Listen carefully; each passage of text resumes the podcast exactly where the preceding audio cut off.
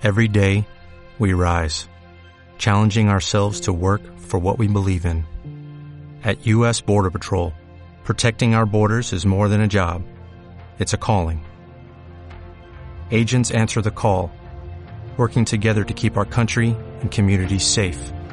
If you're ready for a new mission, join U.S. Border Patrol and go beyond. Learn more at cbp.gov/careers. Costar un ojo de la cara quiere decir que algo cuesta mucho dinero. Por ejemplo, me compré un ordenador que me costó un ojo de la cara.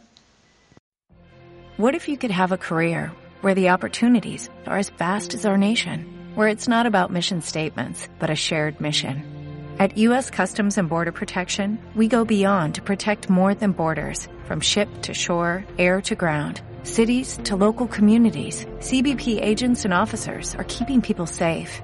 Join U.S. Customs and Border Protection and go beyond for something far greater than yourself. Learn more at cbp.gov/careers.